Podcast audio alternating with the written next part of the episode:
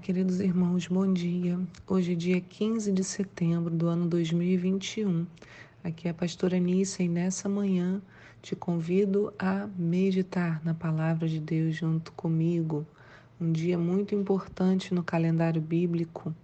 Um dia importante também na minha vida. Hoje é aniversário da minha mãe, 70 anos. Ela vai me matar, né? Se souber que eu falei isso aqui no devocional mas porque é uma baita idade, né? Dá aquele orgulho. Temos quatro textos para o nosso devocional de hoje: Deuteronômio 32, do 19 ao 21, Levítico 16, do 31 ao 34, 2 Samuel 24 e Atos 21, de 1 a 36. E a nossa pergunta de hoje é: Você conhece o dia das expiações? Chamado o dia de Yom Kippur. Hoje eu queria falar sobre esse dia, Yom Kippur, porque é o que vai acontecer a partir do pôr do sol de hoje. Ele na Bíblia é conhecido como o Dia das Expiações, um dia repleto de significados bíblicos. Exatamente na data de hoje, temos um mandamento em Levítico 16, no verso 29, que diz: Eis, portanto, para vós um decreto perpétuo. No décimo dia do sétimo mês humilhareis vossas almas, jejuareis e não fareis trabalho algum, tanto o natural da terra como o estrangeiro que habita no meio de vós. Porquanto nesse dia se realizará o rito de expiação por vós, a fim de vos purificar. Ficareis puros de todos os vossos pecados diante do Senhor. Esse rito de, de expiação era feito pelo sacerdote.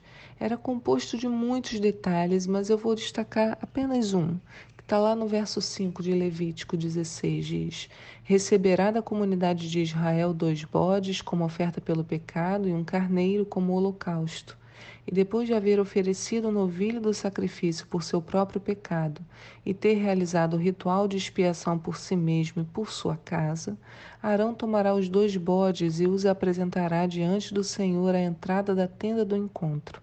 E lançará sortes mediante duas pedras, uma com o nome de Yahvé e outra com o nome de Azazel. Arão trará o bode cuja sorte caiu para é, Yahvé, o Senhor, e o sacrificará como oferta pelo pecado. Entretanto, o bode sobre o qual caiu a sorte para Azazel será apresentado vivo ao Senhor para se fazer com ele o rito da expiação, a fim de ser condenado a ir para Azazel no deserto. Então haviam dois bodes, oferta pela culpa e rito de expiação. Através do sangue derramado, o povo encontrava perdão para os seus pecados. E o que, que isso vai nos lembrar? Você já deve imaginar, né? Jesus e o seu sacrifício remidor, apresentado diante de Deus, das trevas, de todos, como a morte que ocorre em nosso lugar, para que haja vida em nosso favor. Nós lemos sobre isso em Romanos 3, no verso 21, diz. Entretanto, nesses últimos tempos se manifestou uma justiça proveniente de Deus, independente da lei, mas da qual testemunham a lei e os profetas. Isso é, a justiça de Deus por intermédio da fé em Jesus Cristo para todas as pessoas que creem, porquanto não há distinção porque todos pecaram e destituídos estão da glória de Deus, sendo justificados gratuitamente por sua graça, mediante a redenção que há em Cristo Jesus. Deus o ofereceu como sacrifício para propiciação por meio da fé, pelo seu sangue, proclamando a evidência da justiça. Por sua misericórdia, haver deixado impunes os pecados anteriormente cometidos, mas no presente demonstrou a sua justiça, a fim de ser justo e justificador daquele que deposita toda a sua fé em Jesus. Então, o que a gente lê, essa justiça é independente da lei, no sentido de que é dada a todos. Não depende do cumprimento, do meu cumprimento exatamente, mas do amor daquele que se ofereceu em meu lugar. Mas a lei e os profetas testemunham sobre isso porque já na lei, como lemos em Levítico, estava descrita a necessidade de um sacrifício remidor. Então, todas as coisas, a lei e os profetas apontam para Jesus. É o que diz: manifestou uma justiça proveniente de Deus, da qual testemunham a lei e os profetas.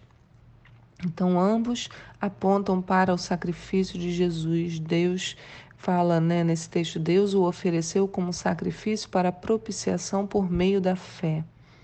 Então, Deus oferece Jesus como esse sacrifício. A mesma fé que movia os israelitas a crerem que quando o sacerdote impusesse as mãos sobre aquele bode, sobre eles eram colocados, sobre ele, né, eram colocados todos os pecados, da mesma maneira nós, pela fé, cremos que em Jesus na cruz foram postos os nossos pecados. E esses dois versículos é, vão se completar. Né? Levítico 16, 21, que diz: Arão porá ambas as mãos sobre a cabeça do bode e confessará sobre ele todas as iniquidades e rebelião dos israelitas, todos os seus pecados, e os porá sobre a cabeça do bode, e em seguida enviará o bode para o deserto aos cuidados de um homem designado para isso. O bode carregará consigo todas as iniquidades do povo para um lugar solitário, e o homem soltará o bode no deserto. E o texto de 1 Pedro, 1 Pedro, né, carta Pedro 2, 24 diz: Ele levou pessoalmente todos os nossos pecados em seu próprio corpo sobre o madeiro, a fim de que morrêssemos para os pecados, então pudéssemos viver para a justiça por intermédio das feridas das suas feridas fostes curados. E o que a gente poderia dizer do próprio Levi, é, Isaías 53? também vai falar sobre Jesus e essa sua entrega, né, levando sobre si todas as nossas iniquidades, né? Diz assim: quem creu na nossa pregação, quem foi revelado, a quem foi revelado o braço do Senhor, ele cresceu diante dele como um broto tenro e como uma raiz saída de uma terra árida e estéril. Ele não apresentava qualquer formosura ou majestade que pudesse atrair os seres humanos. Nada havia em seu aspecto físico pelo que pudéssemos ser cativados. Pelo contrário, ele foi desprezado e rejeitado pelos homens, viveu como homem de dores, experimentou todo o sofrimento, caminhou como alguém de quem os seus semelhantes escondem o rosto, foi menosprezado e nós não demos à sua pessoa importância alguma. E, no entanto, suas dores eram as nossas próprias enfermidades que ele carregava em seu ser. Sobre o seu corpo levou todas as nossas doenças. Contudo, nós o julgamos culpado e castigado por Deus, pela mão de Deus ferido e torturado. Mas de fato ele foi transpassado por causa das nossas próprias culpas e transgressões, foi esmagado por conta das nossas iniquidades. O castigo que nos propiciou a paz caiu todo sobre ele, e mediante suas feridas fomos curados. Em verdade, todos nós, tal como ovelhas perdidas, andamos errantes. Cada ser humano tomou seu próprio caminho, e o Senhor fez cair sobre ele a iniquidade de todos nós. Ele foi maltratado, humilhado, torturado, contudo não abriu a boca.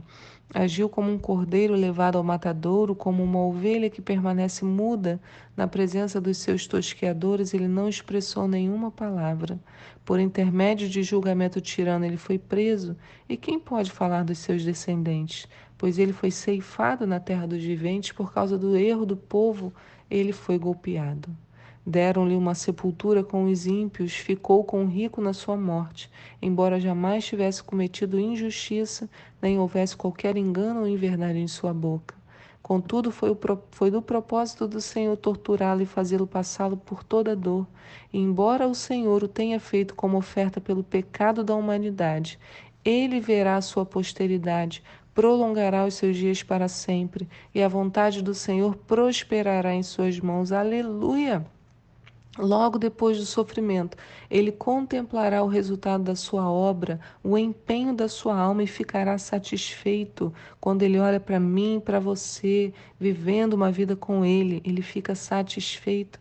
Mediante a sua sabedoria, o meu servo justo justificará a muitos e tomará sobre si mesmo as mais obras dos seres humanos.